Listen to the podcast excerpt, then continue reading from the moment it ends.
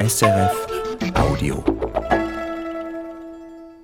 Mein Name ist Marlies Pfander. Ich bin 73 Jahre alt, seit, warte, jetzt muss ich studieren, acht, sieben Jahren, warte, vier, 64, seit bald acht Jahren pensionierte Gefängnisleiterin. Mein Name ist Melanie Pfändler, das ist Musikverein Gast und es ist Heiligabend. Marlies Pfander, Sie haben sich gerade selber vorgestellt. Sie waren Leiterin des Regionalgefängnisses Bern bis zu Ihrer Pensionierung. Diese Zeit des Jahres, die Weihnachtszeit, das war immer etwas ganz Besonderes für Sie. Ja, für mich ist Weihnachten allgemein eine besondere Zeit, ob im Gefängnis oder zu Hause privat. Aber im Gefängnis war es wirklich für alle eine besondere Zeit. Mögen Sie uns beschreiben, was diese Zeit so besonders gemacht hat? Wie hat sich das angefühlt, im Gefängnis Weihnachten zu feiern? Für mich war es wichtig, die Weihnachtsstimmung auch ins Gefängnis zu bringen.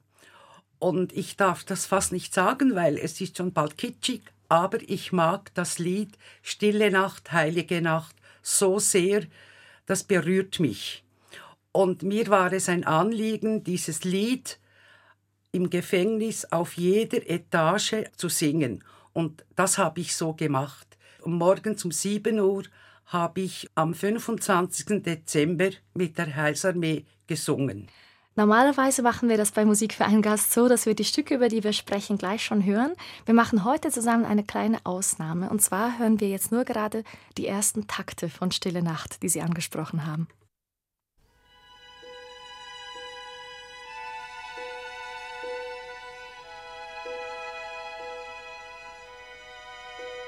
Wir sparen uns dann aber den Rest bis ganz zum Schluss dieser Sendung.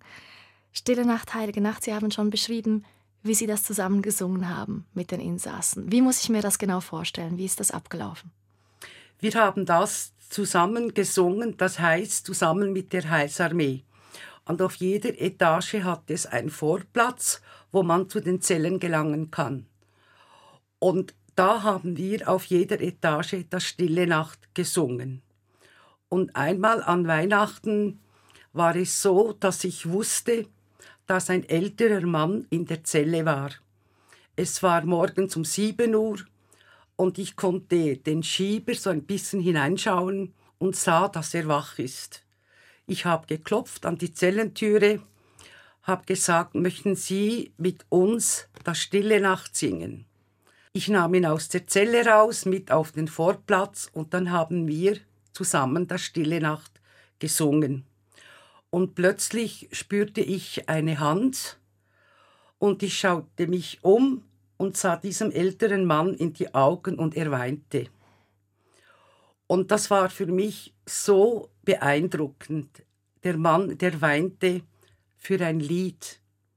Als ich dann pensioniert wurde, hat genau dieser Mann mir einen Brief geschrieben und hat mir erklärt, das wäre die eindrücklichste Weihnachten, die er je erlebt hätte. Ich glaube, es sagt schon sehr viel darüber aus, wie Sie dieses Gefängnis geführt haben. Wir möchten heute in dieser Sendung genau darüber sprechen, was Ihnen wichtig war im Umgang mit diesen Menschen, dem Personal, aber natürlich eben auch den Insassen, die Ihnen dort begegnet sind. Sie haben auch ein ganzes Bündel mitgebracht an Material, das Sie noch haben aus dieser Zeit. Da werden wir auch im Laufe der Sendung immer wieder darauf zurückkommen, auf Texte und Zeichnungen, die Sie jetzt dabei haben. Vielleicht kann ich gerade als erstes schon fragen. Sie haben jeweils Weihnachtstexte auch geschrieben mit den Insassen. Wie ist das genau abgelaufen? Also ich habe Weihnachtsgeschichten geschrieben für die Insassen und habe dies jeweils an Weihnachten aufs Plateau gelegt, damit sie das lesen konnten, die, die das verstanden. Und einmal im 208 habe ich erklärt, jetzt schreibt ihr Weihnachtsgeschichten.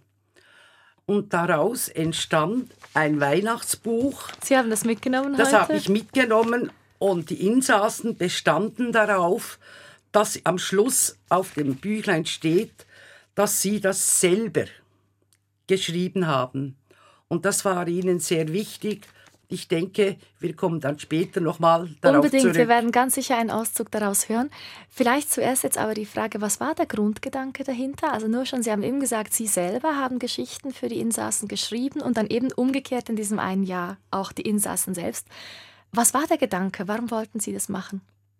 Weil ich einfach mein Gefühl das ich empfinde für Weihnachten auch weitergeben wollte.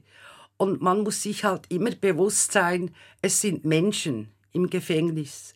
Und die haben trotz allem, was sie gemacht haben, haben sie auch Respekt verdient. Für mich war das wichtig, weil es war nicht meine Aufgabe, diese Leute zu bestrafen.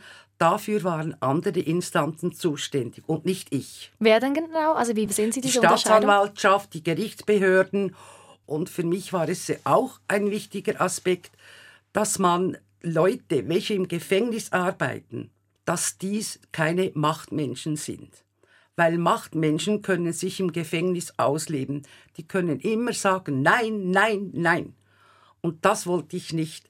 Keine Machtmenschen im Gefängnis. Also Respekt und Menschlichkeit höre ich jetzt da raus als Grundpfeiler Ihrer Arbeit. Ja, das war mir wichtig, dass man trotz allem den Leuten mit Respekt begegnet und dass man menschlich mit ihnen umgeht.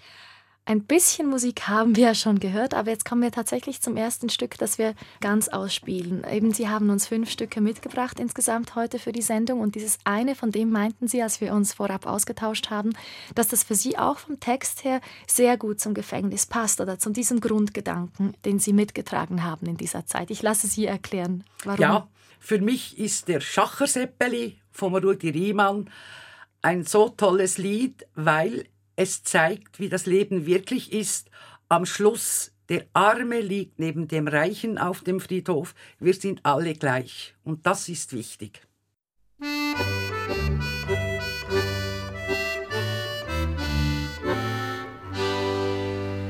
Ich bin der Schacher Seppali, im ganzen Land bekannt bin früher zu Plättisch Birstli gsi, jetzt bin ich affogant. Bin zufrieden, wenn ich Nacht im Stroh am Tag wie Schnapsli ho. Und wenn der Herr Gesundheit schenkt, sie ist alles, was brücht, ja, ja.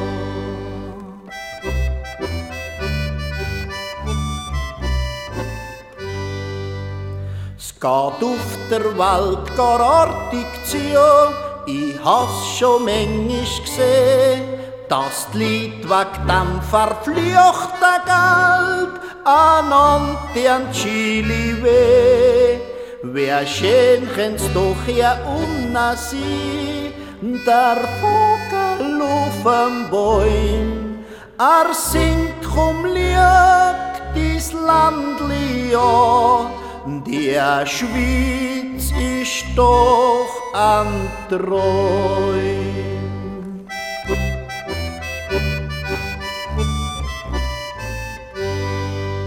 Sie schmengen hinter reicher Mann, doch morgen ist leider so. Er stirbt um mir sein liebe Geld, ja alles hier um la Ma trajda nufa chila hof, grad na ärmsta mo. A jeda mias as glichort hi, si sicher war, ja, ja.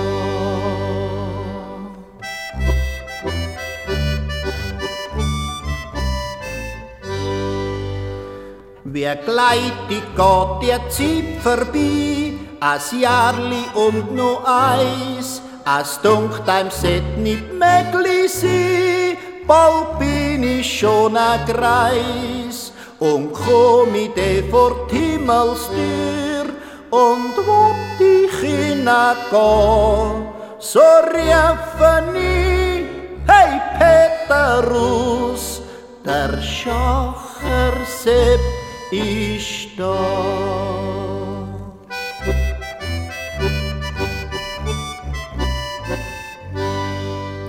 Und komm ich vor die Himmelstür, steht breiter Petrus da. Er rief mir zu, ey Sali bist du in und euch schon da? Komm nur mal rein, komm und leg dies Himmelsgewändli an, die Armen verlassener Lied, Märchen im Himmel. Der armen und verlassener Lied, Märchen im Himmel.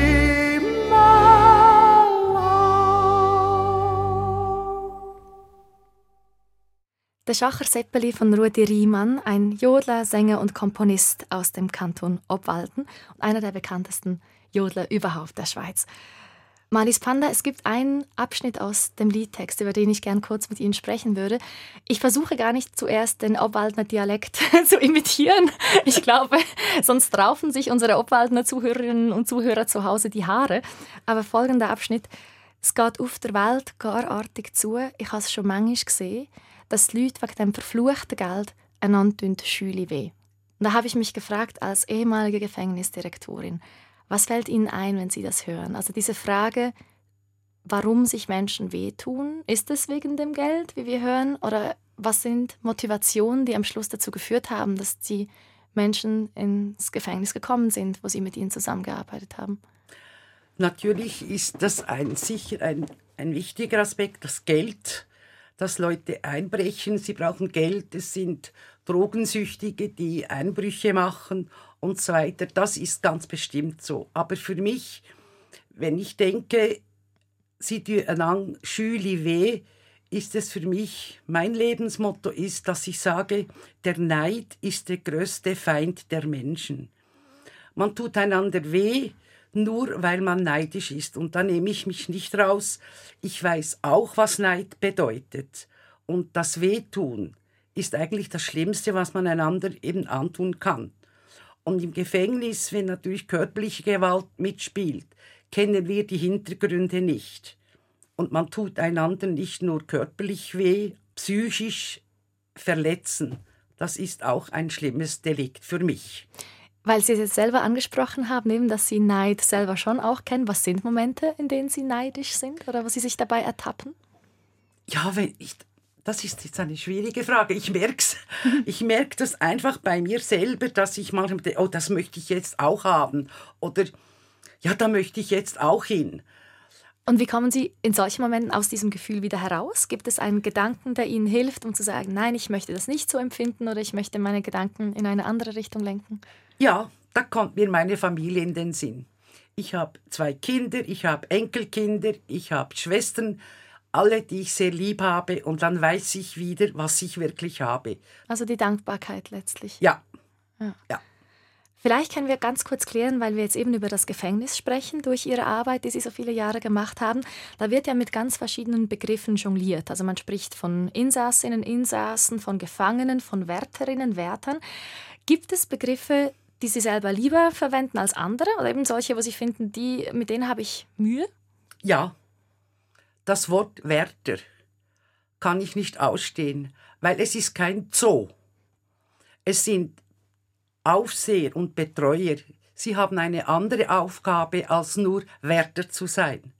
Sie haben auch soziale Aufgaben. Das ist eine wichtige Funktion, welche diese Leute haben in der Aufsicht und Betreuung. Das sind oftmals die einzigen Bezugspersonen, welche die Insassen eben haben. Sie haben vorhin diese Menschlichkeit angesprochen, den Respekt und dadurch ja schon auch eine gewisse Nähe vielleicht zu den Insassen, die Sie aufgebaut haben in dieser Zeit. Und Sie meinten im Gespräch, als wir uns vorab ausgetauscht haben, dass das auch ein Mitgrund war, dass sie fanden, wenn ich eine gewisse Nähe habe, dann kann ich auch mein Personal besser schützen in dieser Umgebung. Können Sie uns das beschreiben, was da dahinter gesteckt hat? Ich denke, zu viel Nähe ist auch nicht gut, weil man muss aufpassen, dass man eben nicht zu nahe kommt. Also ich habe zum Beispiel nie irgendwelche Berührung, sei es irgendein Händedruck. Also ich habe die Insassen immer wie soll ich sagen? Auf eine gewisse Distanz gehalten. Ja, auf eine gewisse Distanz gehalten, weil das war mir sehr wichtig. Aber es gab natürlich auch bei den Mitarbeiterinnen und Mitarbeitern solche, welche näher den Insassen waren und vielleicht ein bisschen mehr Verständnis hatten als andere. Das ist auch sehr wichtig. Wir sind nicht alle gleich. Aber die professionelle Nähe und Distanz, die kann man nicht lernen, man muss sie leben. Man muss sie spüren. Man muss wissen, wie weit kann ich gehen. Ich habe das dann jeweils gemerkt an den Insassen, Briefe, wenn sie mir geschrieben haben, wenn sie mir gedankt haben, gesagt, danke vielmal, dass Sie mir zugehört haben. Manchmal braucht es nicht viel. Nur zuhören, einmal die andere Seite, reden zu lassen, sonst nichts, einfach zuhören. Und das ist auch eine Form von Nähe und Distanz, zuhören, die anderen sprechen zu lassen.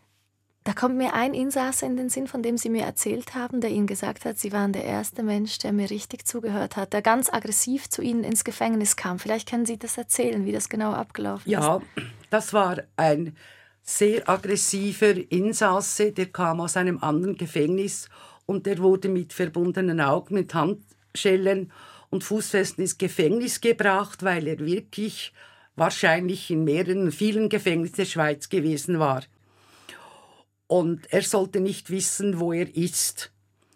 Und dann, nachdem ich davon gehört habe, nach circa vielleicht ein, zwei Wochen, habe ich gesagt, bringt mir den ins Büro. Die Mitarbeitenden waren ein bisschen äh, konsterniert und haben gesagt, das kannst du nicht. Ich habe gesagt, doch, das kann ich. Und dann habe ich den in mein Büro genommen, an einen runden Tisch, ohne Bewachung. Ich hatte immer die Tür im Rücken, also ich habe nichts riskiert. Und dann habe ich diesen Mann einfach reden lassen. Er hat geredet, geredet, geredet, geredet. Und plötzlich sagt er zu mir, Frau Pfander, Sie sind die erste Person in meinem Leben, welche gesehen hat, was ich bin. Ein Mensch, kein Monster.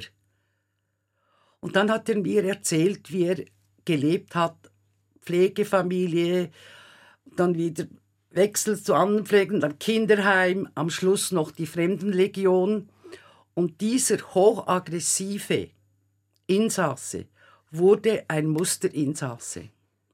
Der hat mir dann Zeichnungen gemacht und hat sich wirklich für mich eingesetzt und versucht auch Aggressionen zu lösen, wenn es auf seiner Etage Aggressionen gab. Und das ist für mich wichtig gewesen. Zuhören, reden lassen. Haben Sie eine Zeichnung von ihm dabei? Ja, ich habe mehrere Zeichnungen von ihm dabei. Eine Zeichnung, die ich habe, da hat er ein Kind gezeichnet, welches durch Holzlatten durchschaut und wahrscheinlich wollte er damit sagen, ich bin im Gefängnis, aber ich schaue in die Zukunft. So habe ich das empfunden. Eine solche Begegnung, das stelle ich mir vor, das geht ja wahnsinnig tief, wenn man so einen Menschen gegenüber hat. Ja, das geht tief und man sieht eben auch, dass die Insassen nicht einfach alle Monster sind, weil man hört ja sehr oft, ach, bei diesen Typen, ja, was hast du da, diese Aggression. Es gibt Aggressionen im Gefängnis, aber man kann das nicht verallgemeinern und sagen, alle sind jetzt einfach nur aggressiv. Also für mich war es eine Begegnung, die auch mir viel gebracht hat, weil ich gemerkt habe, dass es oftmals nicht viel braucht, einfach Zeit zu nehmen und zuhören. Weil Sie das vorher angesprochen haben, auch mit den verbundenen Augen, was ja häufig diskutiert wird, auch politisch diskutiert wird, ist die Frage der Haftbedingungen. Da gibt es ja auch immer wieder Kritik. Was haben Sie diesbezüglich für Erfahrungen gemacht, wo Sie vielleicht auch eine Entwicklung sehen, wie man früher in Gefängnissen umgegangen ist mit den Insassen und wo heute oder wo Sie finden, da braucht es unbedingt noch Verbesserungspotenzial? Also ich finde, was ich schlimm finde, ist die Isolationshaft. Das finde ich persönlich auch sehr schlimm. Oder man muss sich auch vorstellen, wenn jemand ins Gefängnis kommt, er ist in einer Einzelzelle 23 Stunden mit sich selber, mit seinem Delikt, er ist alleine. Was ich vielleicht noch ganz wichtig anmerken möchte, ist, man muss eben differenzieren zwischen Gefängnis und Strafanstalt. Die Haftbedingungen in den Gefängnissen, die sind hart, das ist, da gibt es kein Wegdiskutieren, die sind hart, weil man ist wirklich 23 Stunden eingeschlossen und gerade im Regionalgefängnis Bern ein altes Gefängnis, wir hatten keine Möglichkeiten, dass sie Sport machen konnten. Der Spazierhof ist auf dem Dach, ist relativ klein und das ist schon eine harte Haftart. Und bei den Strafanstalten, weil Sie die Unterscheidung machen wollten, was ist dort der Unterschied? Ja, da können Sie arbeiten. Sie sind nicht in der Zelle eingeschlossen. Sie können Sport machen. Die sozialen Begegnungen untereinander, sie sind gegeben. Und was halt dann im Gefängnis nicht möglich ist. Sie haben ja immer wieder auch Experimente gemacht, sage ich jetzt mal, oder ausprobiert, wie man vielleicht auch ein bisschen innovativ, ein bisschen anders eben mit den Insassinnen und Insassen umgehen kann. Und da haben Sie auch, wenn wir uns da eben Ihren Stapel, der da vor Ihnen auf dem Tisch liegt im Studio, anschauen, Sie haben eine Vereinbarung oder fast eine Art Vertrag mitgebracht. Man sieht da einen Kalender mit ganz vielen Aufklebern drauf. Ja, ich darf ja das fast nicht erzählen. Dann sagt man dann wieder, ja, typisch Frau im Gefängnis aber wir hatten einmal eine Frau, eine junge Frau, die absolut aggressiv war. Die wurde uns zugewiesen für eine Auszeit im Gefängnis von einer psychiatrischen Klinik. Und die hat wirklich alles kaputtgeschlagen, was sie konnte. Und einmal über Mittag ging ich in die Stadt und habe an diese Frau gedacht und kaufte Kleberli. Dann ging ich ins Büro und machte einen Vertrag. Ich habe einen geschrieben, Vertrag zwischen dieser Frau und mir und ging zu ihr und habe ihr erklärt, jeden Tag, wenn es keine Probleme gegeben hätte, käme ich nach oben und würde ihr so ein Blümchen kleben. Hätte ich die ganze Woche geklebt, gäbe es ein Geschenk, ein Kilo Äpfel, eine Schokolade, ein Paket Zigaretten, was auch immer. Etwas, das den Alltag ein bisschen genau. schöner macht. Und diese Frau war dermaßen begeistert. Die hat sich jeden Abend gefreut und gewartet, dass ich kam und eben diesen Sticker, wie man heute sagt, klebe. Wir hatten keine Probleme mehr mit ihr. Als dann eine Nachfrage kam, wie es gehen würde mit dieser Frau, habe ich gesagt, super. Dann haben sie gesagt, ja, was haben Sie denn mit der gemacht? Habe ich gesagt, nichts. Kleberli klebt. Und das konnte niemand verstehen. Und das ist klar, dass es da hieß, typisch Frau. So etwas gehört nicht ins Gefängnis. Darüber möchte ich unbedingt jetzt gerade dann sprechen, eben Ihre Rolle als Frau. Auch eben, das war jetzt mit einer Insassin, aber ja sonst auch in einem sehr männlich geprägten Gefängnis, in einem Männergefängnis. Vielleicht nur kurz die Nachfrage. Wie haben Sie sich das erklärt? Was hat das bei dieser Frau ausgelöst. Dieser Moment, wenn Sie sagen, sie hat sich immer darauf gefreut, auf diesen Moment, dass Sie zu ihr kommen und das nächste Klapperli einkleben in diesen Kalender. Was glauben Sie, was hat das ausgelöst? Ich glaube, sie fühlte sich ernst genommen. Sie hatte wieder eine Aufgabe und sie wusste, was sie machen musste. Dann sprechen wir doch jetzt eben über Ihre Rolle als Direktorin, eben in der weiblichen Form eines Männergefängnisses. Sie sind die erste Frau in der Schweiz, die ein Männergefängnis geleitet hat. Sie haben 2005 übernommen und Sie haben es jetzt schon ein bisschen angetönt. Sie mussten schon auch immer wieder Kritik einstecken, eben auch wegen diesen unkonventionellen Methoden, die Sie angewandt haben. Und ganz am Anfang haben Sie mir gesagt, hat ein Kollege Ihnen sogar sehr direkt gesagt, du bist die Falsche für diesen Job. Ja, er hat gesagt, Frauen gehören nicht in den Strafvollzug.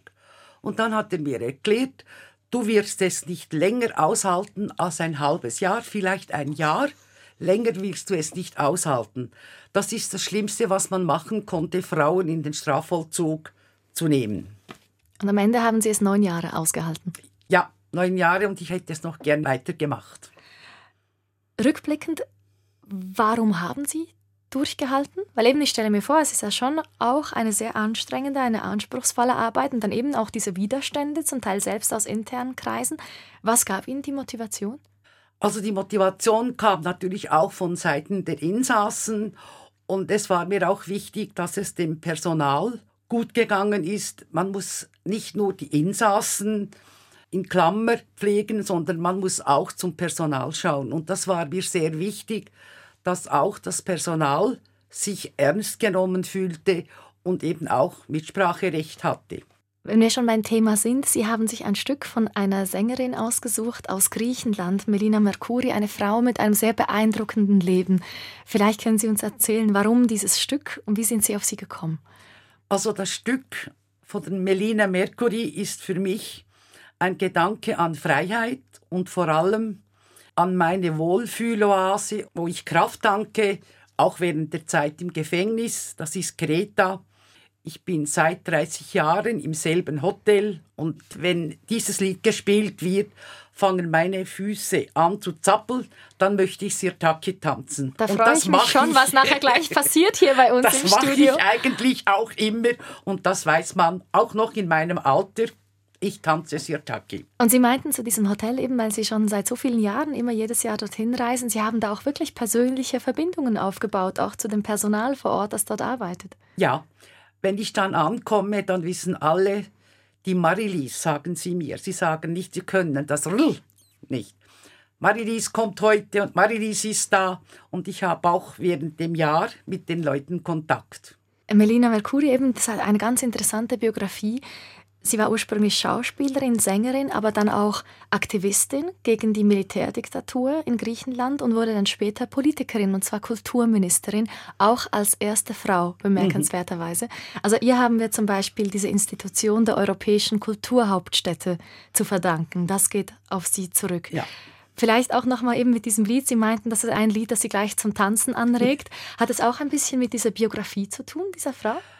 Ich glaube nicht. Es geht einfach darum, dass ich diese Freiheit spüre, wenn ich dieses Lied höre. Und was uns verbindet, die Melina Mercury und mich, sie hat geschrieben, dass ihre engste Bezugsperson war ihr Großvater. Und bei mir auch. Mein Großvater hat mir sehr, sehr, sehr viel bedeutet.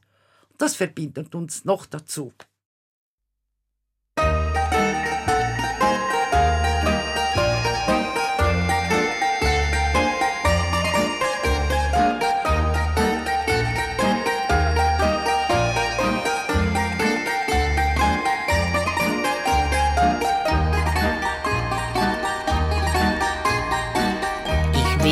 Mädchen von Piräus und liebe den Hafen, die Schiffe und das Meer. Ich lieb das Lachen der Matrosen und Küsse, die schmecken nach See, nach Salz und Tee. Es lockt der Zauber von Piräus, drum steh ich Abend für Abend hier am Kai warte auf die fremden Schiffe aus Hongkong aus Java, aus Chile und Shanghai. Ein Schiff wird kommen und das bringt mir den einen, den ich so liebe wie keinen und der mich glücklich macht. Ein Schiff wird kommen und meinen Traum erfüllen und meine Sehnsucht stillen, die Sehnsucht mancher Nacht.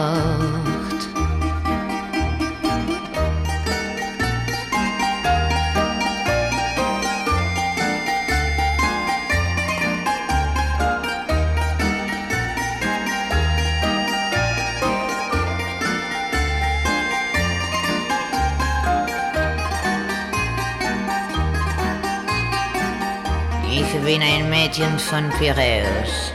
Und wenn eines Tages mein Herz sich mal verliert, dann muss es einer sein von Hafen. Nur so ein Burschen wünsch ich fürs Leben mir. Und später stehen meine Kinder dann Abend für Abend, genau wie ich am Kai warten auf die fremden Schiffe aus Hongkong, aus Java, aus Chile und Shanghai. Ein Schiff wird kommen und das bringt mir den einen, den ich so liebe wie keinen und der mich glücklicher macht. Ein Schiff wird kommen und meine Traum erfüllen meine Sehnsucht stillen, die Sehnsucht meiner Nacht.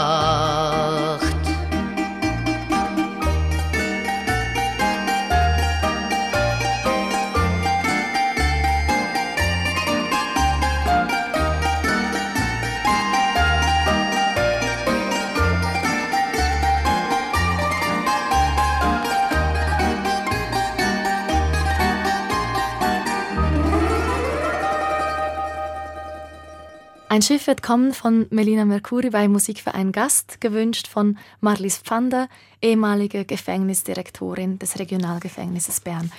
Marlies Pfander, Sie haben uns erzählt von Kreta, von dieser Insel, wie viel sie Ihnen bedeutet, warum Sie so gerne dorthin fahren. Sie haben mir auch gesagt, Sie hätten Mühe, in einem Land Ferien zu machen, wo die Armut um das Hotel herum so groß ist, dass es eine Diskrepanz gibt zwischen dem eigenen Genießen und dem Leben draußen. Warum ist das so? Ich kann das einfach nicht mehr. Ich war auf der Dominikanischen Republik in einem Fünf-Sterne-Resort. Ich hatte alles, was mein Herz begehrte. Doch die Anlage wurde bewacht und draußen gab es pure Armut. Dann frage ich mich, wie kann ich mich freuen, in einem Luxushotel zu sein und ich weiß, draußen die Kinder haben kaum was zu essen, sie haben keine Schulbildung und ich würde auch nie mehr in ein Land gehen, wo die Frauen diskriminiert werden, wo die Frauen Kopftücher tragen müssen, wenn sie nicht wollen. Wenn das jemand freiwillig macht, ist das für mich okay, aber wenn man gezwungen wird und die Frauen eben diskriminiert werden, kann ich keine Ferien machen. Ich kann nicht Urlaub genießen, wenn ich weiß, es geht draußen anderen schlecht. Ich spüre jetzt in dem ganzen Gespräch, also gerade jetzt, aber auch schon vorhin, als Sie über die Insassen gesprochen haben, ein ganz starkes Mitgefühl und auch ein Gerechtigkeitssinn. Glauben Sie, das trifft es? Oder? Ja, der Gerechtigkeitssinn, der kommt mir manchmal ein bisschen stark in den Weg, weil ich dann, was meine Schwester immer sagt, reg dich doch nicht auf, weil ich mich ab kleinen Ungerechtigkeiten dermaßen aufregen kann, am Schluss bringt es mir ja überhaupt nichts. Aber die Ungerechtigkeit ist für mich wirklich schlimm, wenn ich die erleben muss, nicht nur mir gegenüber, wenn ich zum Beispiel, ein kleines Beispiel, wenn ich junge Menschen im Bus sehe, die bleiben sitzen, es kommt eine ältere Frau oder ein älterer Mann, jemand, die stehen nicht einmal auf. Da kann ich es nicht verkneifen, eine Bemerkung zu machen oder stehe selber auf. Das sind so kleine Sachen, kleine Ungerechtigkeiten, die mich eben ärgern. Und das ist wahrscheinlich mein Temperament. Dann merkt man es auch, dass ich jetzt wirklich mich ärgere. Können Sie sich erinnern, war das schon als Kind oder als Jugendliche so? Ja, ja. Man durfte, also für mich war es wichtig, man durfte auch meinen Schwestern nichts zuleide tun. Also für mich war es immer klar, alle zu beschützen. Ich will immer schauen, dass es allen eben gut geht. Zu Ihren Schwestern haben Sie ja sowieso eine ganz enge Verbindung, hatten Sie mir gesagt, bis heute, dass Sie bis heute fast täglich miteinander telefonieren. Ja, mehrmals. Sogar mehrmals pro Tag. Wir te telefonieren tatsächlich mehrmals. Meine Schwestern bedeuten mir so viel. Ich kann mir ein Leben ohne meine beiden Schwestern nicht vorstellen.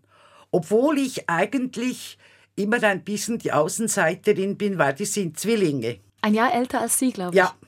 Und trotzdem, ich mag meine Schwestern, ich habe die so lieb, ich könnte nicht ohne die sein. Wie war das, das gemeinsame Aufwachsen? Sie haben mir nur kurz angedeutet in unserem Vorgespräch, dass Sie schon auch eine harte Zeit teilweise hatten als junge Frau oder als Mädchen. Ja, wir hatten eine schwere Zeit, weil mein Vater, der war Arbeiter und meine Mutter musste auch arbeiten und eben deshalb hat unser Großvater war dann für uns da und wir drei Schwestern mussten eigentlich sehr früh lernen, für uns selber zu schauen und eben füreinander da zu sein. Und ich glaube, das ist die Prägung, welche ich heute eben habe, die innige Verbindung zu meinen Schwestern, weil wir hatten eine harte Zeit, aber wir waren immer füreinander da. Auch zu Ihren beiden Kindern, Sie sind zweifache Mutter, haben Sie ein ganz enges Verhältnis und auch zu Ihren Enkelkindern. Oh ja, meine Enkelkinder und meine Kinder bedeuten mir alles. Ich kann nicht glücklich sein, wenn sie nicht glücklich sind. Auf diesem großen Stapel, der da eben vor uns liegt, liegen ja auch ein paar Briefe von Insassen, die Sie zum Teil auch jetzt noch oder vor nicht so langer Zeit, also nach Ihrer Pensionierung, erhalten haben. Und ein paar von denen sprechen Sie auch als Mami an, dass Sie sagen, das Mami geht jetzt zum Beispiel bei Ihrem Abschied, bei Ihrer Pensionierung. Also diese Mutterrolle auch teilweise. Wie haben Sie das wahrgenommen? Das habe ich eben gar nicht so stark wahrgenommen am Anfang, weil bereits im ersten Jahr hat man mir dann Prison Mama gesagt. Es war wahrscheinlich das, dass ich versucht habe, eben den Leuten auch etwas zugute zu tun. Sie waren Mitte 50, als Sie sich beworben haben auf diese Stelle als Leiterin eben des Regionalgefängnisses Bern, als komplette Quereinsteigerin. Und Sie haben mir gesagt, es hat schon auch Mut gebraucht, das zu machen. Woher haben Sie diesen Mut genommen? Das weiß ich eben gar nicht, weil ich habe beim Migrationsdienst gearbeitet, habe dort Anhörungen gemacht mit Asylsuchenden und musste jeweils zwischendurch mal ins Gefängnis, wenn jemand ein Asylgesuch sur place, wie man das nannte, gestellt hat. Und da hat das mich eigentlich immer fasziniert. Die Menschen, eigentlich der Mensch hat mich ermutigt, mich durch diese Stelle zu bewerben. Und ich muss sagen, zu verdanken habe ich das natürlich der ehemaligen Regierungsrätin Dora Andres. Sie hatte den Mut, mich anzustellen, weil mein Chef hätte mich nie genommen, weil ich war ihm zu wenig akademisch, weil heute ist man ja nichts wert, wenn man nicht den gescheiten Slang hat, wenn man keine Meetings hat mit den Stakeholdern für ein Brainstorming. Und wenn man nicht diese Sprache sprach, war mir sowieso nichts wert. Also generell würden Sie sagen, so diese Verakademisierung, würde ich jetzt mal sagen, dass man für ganz viele Berufe ein Diplom braucht, eine akademische Ausbildung braucht, würden Sie in Frage stellen. Also jetzt gerade für diese Position, die Sie hatten, würden Sie sagen, das war nicht das Entscheidende jetzt ganz offensichtlich in Ihrem Fall. Ja, also für mich, das sage ich immer wieder, wenn ich irgendwo habe ich noch manchmal so Vorträge gehabt, habe ich immer gesagt, schaut nicht nur auf das Papier. Wenn ihr Leute einstellt, schaut den Menschen an. Es kann jemand ein Stapel Papiere haben, welche Ausbildung er auch gemacht hat. Wenn er menschlich nicht da ist, bringt das alles nichts. Ich glaube, es ist wieder Zeit für ein bisschen Musik. Wir haben vorhin über Ihre Familie, Ihre Beziehungen gesprochen, auch Ihre Vergangenheit. Sie haben sich ein Stück ausgesucht von Bobby Goldsboro, das heißt Honey, ist erschienen im Jahr 1968. Was ist die Geschichte dieses Stücks? Kurz gesagt, eine vergangene Liebe. Da werde ich gar nicht weiter nachhaken. Genau.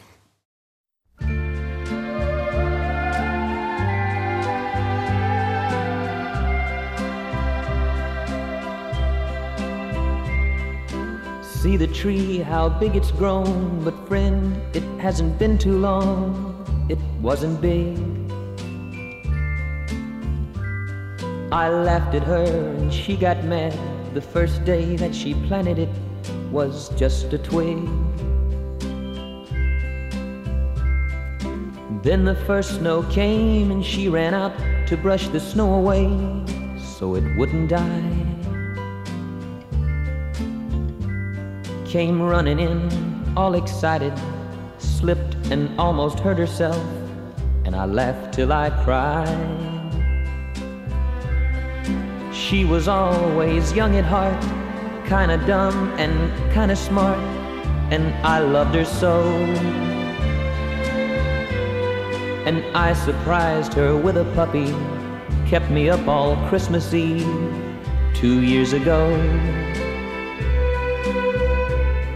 And it would sure embarrass her when I came in from working late, cause I would know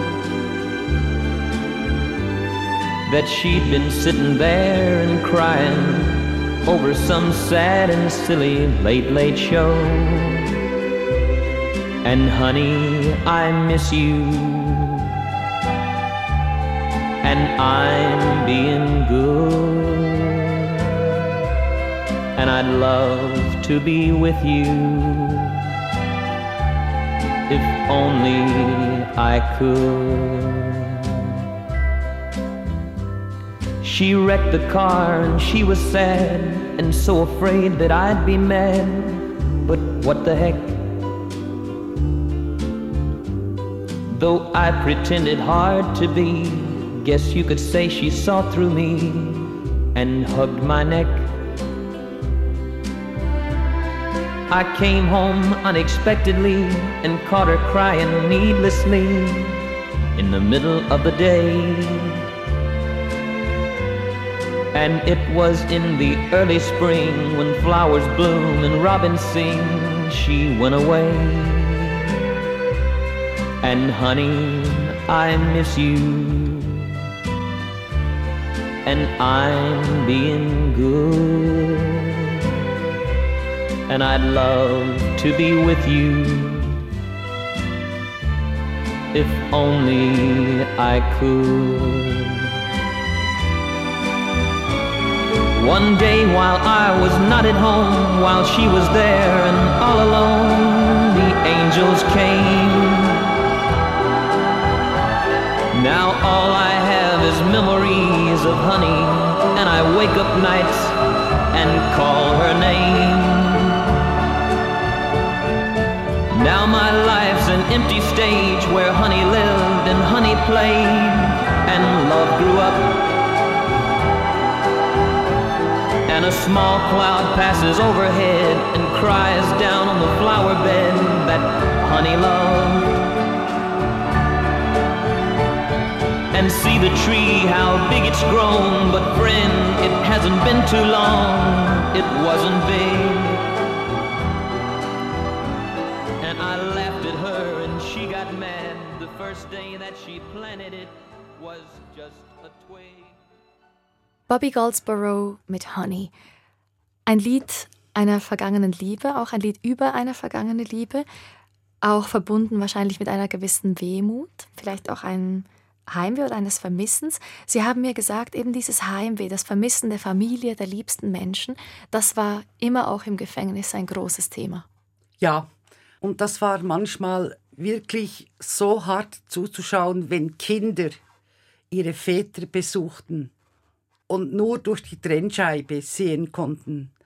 Ich hatte mal einen Insassen, dessen Frau gebar Zwillinge während dem Gefängnisaufenthalt und er konnte sie nie in den Armen halten. Dann habe ich mal gesagt, während der Besuchszeit, er soll kommen und die Kinder mal nur ganz kurz an sich drücken. Und ich stand daneben, damit nichts passiert war das mir wichtig, dass er einfach die Wärme spüren konnte der Kinder und wusste, sie sind da. Und sie umgekehrt auch die Umarmung des Vaters. Ja, natürlich. Mhm. Ja, ja. Ich glaube, dieses Thema der Einsamkeit, ich stelle mir das Gefängnis schon auch als einen einsamen Ort vor, oder? Ja, die Leute sind einsam. Also ich hatte auch mal einen Insassen, dessen Frau ist während der Weihnachtszeit verstorben und niemand hat es gemerkt. Sie war also eine Woche alleine tot in der Wohnung. Und dieser Insasse erfuhr natürlich durch die Polizei davon und stellen Sie sich mal vor, er ist alleine, er ist im Gefängnis, die Frau ist tot und er kann nichts machen. Ich habe dann für ihn die Beerdigung organisiert und wir sind in eine Kirche gegangen. Wir waren zu dritt in dieser Kirche. Der Insasse, ich und die Pfarrerin, sonst niemand. Nachträglich hat mein direkter Vorgesetzten wahrscheinlich fast einen Herzinfarkt bekommen, weil er wusste, dass ich alleine unterwegs war mit einem Insassen. Aber erstens hätte ich den, dem nachgekommen, ich hätte den schon erwischt und zweitens hätte der mich nie enttäuscht. Aber ich glaube, das war ethisch vertretbar, dass auch ein Insasse sich von seiner Frau verabschieden kann. Und eben das war auch während der Weihnachtszeit. Und die Einsamkeit der Menschen im Gefängnis ist ganz schlimm. Ich möchte hier eigentlich schon gleich den Bogen spannen zum nächsten Stück. Auch wenn der Kontext ein ganz anderer ist, es geht nicht um das Gefängnis, sondern es geht um den Krieg. Und zwar haben sie sich das Wolga-Lied ausgesucht von Ivan Rebrov. Das ist zufälligerweise im selben Jahr erschienen wie Honey, auch 1968, aber eben inhaltlich ganz anders. Es geht um die Einsamkeit eines Soldaten. Ja, das Wolga-Lied hat mir immer gefallen, weil ich denke, gerade in der heutigen Zeit Überall ist Krieg und das geht ja nicht darum, dass nur ein russischer Soldat an der Front steht, sondern überall auf der ganzen Welt. Und auch da spreche ich wieder die Einsamkeit an. Man ist alleine an der Front, man musste gehen, man kann nicht sagen, ich ging freiwillig, da bin ich 100% überzeugt, dass nicht alle freiwillig an die Front gehen, sie mussten gehen. Und dieses Wolga-Lied wo es drin steht, hast du dort oben ein Engel für mich. Das finde ich so ein schöner Satz. Mhm. Das finde ich sehr interessant, weil eben in diesem russischen Angriffskrieg eben der Fall ist klar, Russland hat ein völkerrechtliches Verbrechen begangen mit dem Angriff auf die Ukraine. Aber was Sie jetzt darauf anspielen, oder wenn man quasi an die Einzelpersonen denkt, die zum Teil auch noch sehr, sehr jungen Soldaten, die da in diesen Krieg geschickt werden, eben wie Sie sagen, manche freiwillig, ganz viele sicher nicht, dass das auch zeigt, vielleicht ähnlich wie das, was Sie gesagt haben über die Insassen, ganz so schwarz-weiß von Freund, Feind, Opfer, Täter ist es ja. wahrscheinlich nicht in unserer Welt. Nein, das ist es nicht. Da bin ich 100% davon überzeugt. Die gehen nicht alle freiwillig in den Krieg und die sind genauso einsam, haben Sehnsucht nach der Familie, nach Weihnachten, nach den Kindern, nach den Eltern oder umgekehrt. Und egal an welcher Front diese einsamen Soldaten stehen, die oh, Einsamkeit ist überall dieselbe.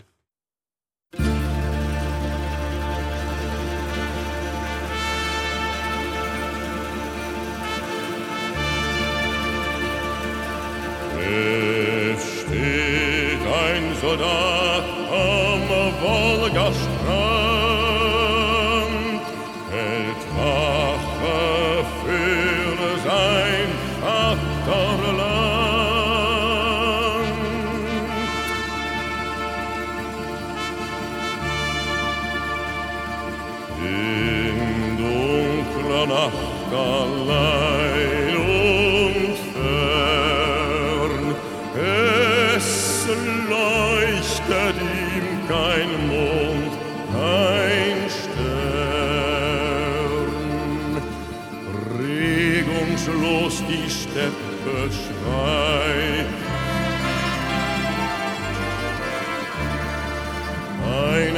Eine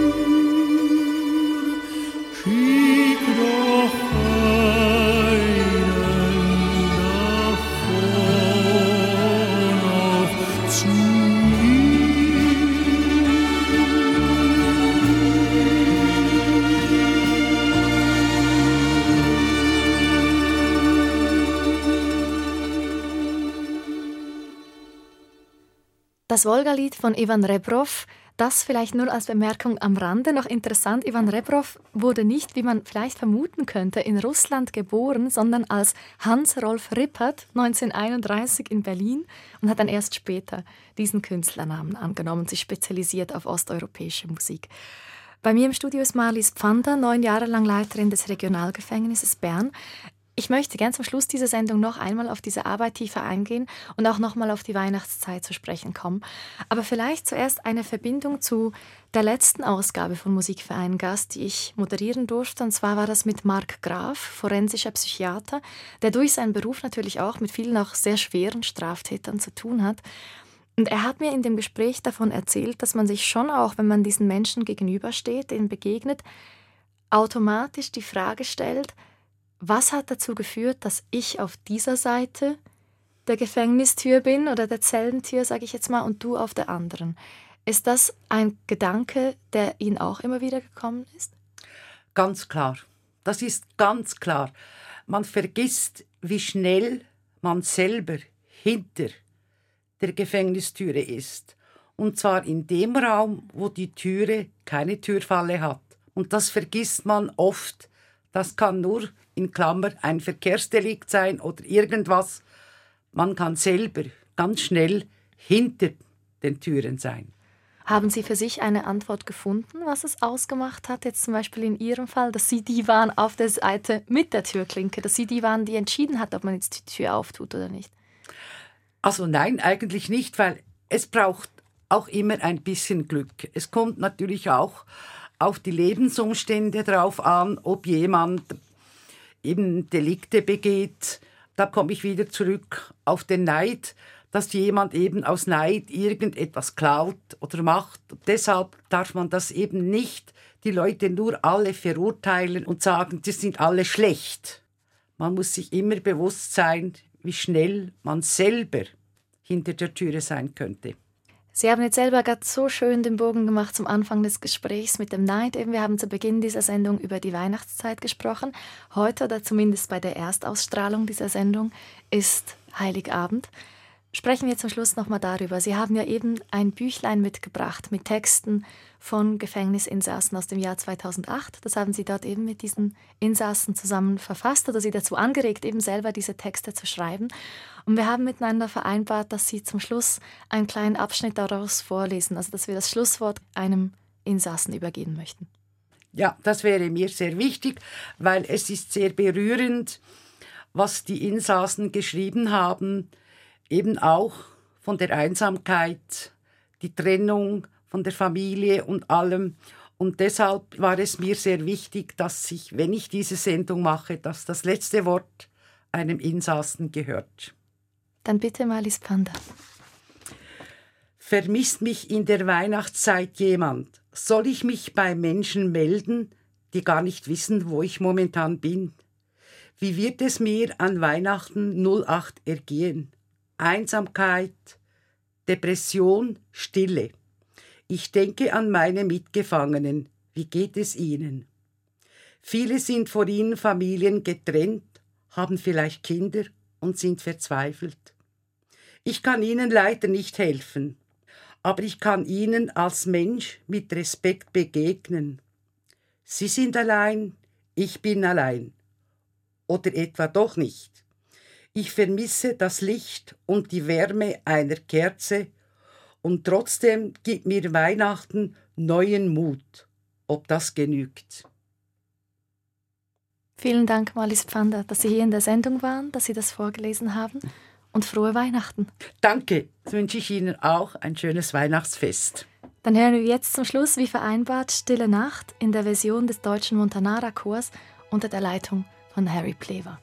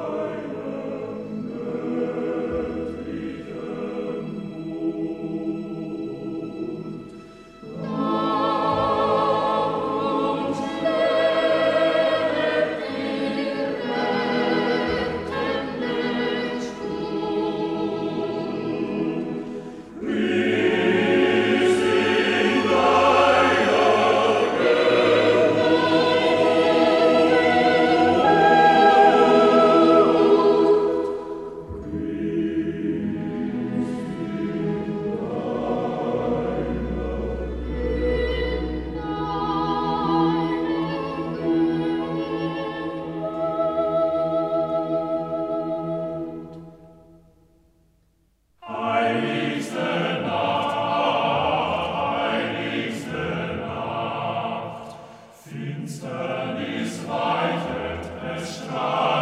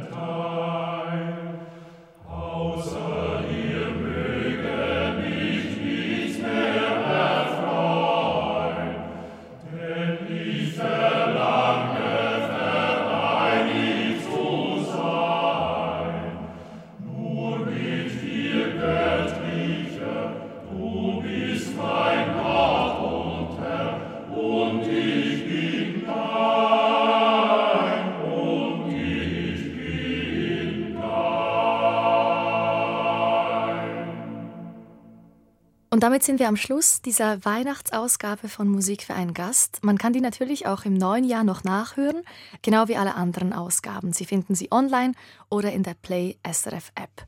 Und wenn Sie mögen, können Sie uns auch an Silvester zuhören. Da haben wir uns etwas Besonderes ausgedacht. Ein Musik für einen Gast mit nicht einem, sondern fünf Gästen. Ein musikalischer Jahresrückblick. Ich bin Melanie Pfändler. Vielen Dank fürs Zuhören.